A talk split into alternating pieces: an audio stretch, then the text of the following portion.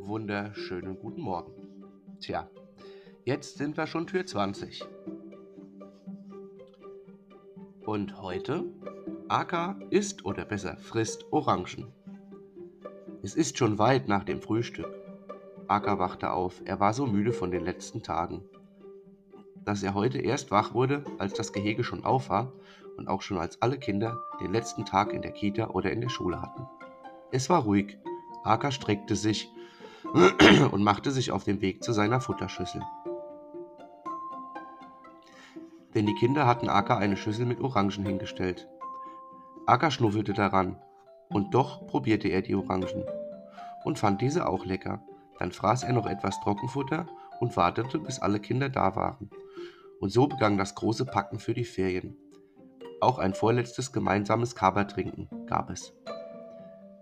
Und Aka ist doch ein bisschen traurig, dass erstmal die Kinder an Weihnachten nach Hause gehen. Doch Aka, du darfst ja mit auf diese andere Station.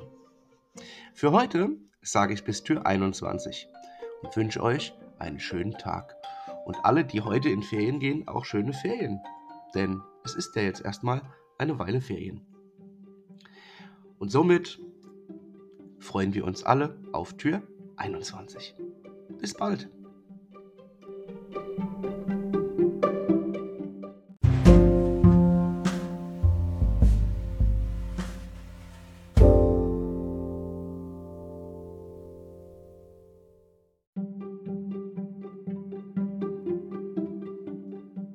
Einen wunderschönen guten Morgen und wir sind schon bei Tür 19.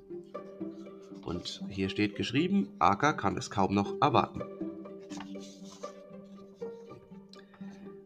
Immer unruhiger steht Aka nun auf. Und immer mehr tapst er hin und her. So aufgeregt ist er schon. Denn es ist ja bald Weihnachten. Und das merkte Aka auch. Die Kinder das merkte Aka und auch die Kinder merkten, dass, dass es unruhiger wurde. Aber so ist es eben vor Weihnachten. Als, als es heute in die Kita ging, nahm Aka eine Kugel mit. Denn er wollte zeigen, denn er wollte sie zeigen. Und so nahm er sie mit. Er hatte heute auch viel Spaß in der Kita. Am Nachmittag gingen alle raus und bauten einen Schneemann und ein Iglo. Am Abend gab es, gab es Kinderpunsch im Iglo und dann ging es schlafen.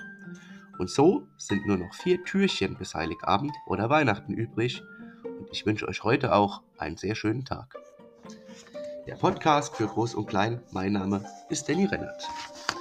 Und wenn ihr jetzt gut aufgepasst habt, dann wisst ihr ja wahrscheinlich schon in etwa, was dieses Jahr die Weihnachtsgeschichte sein wird.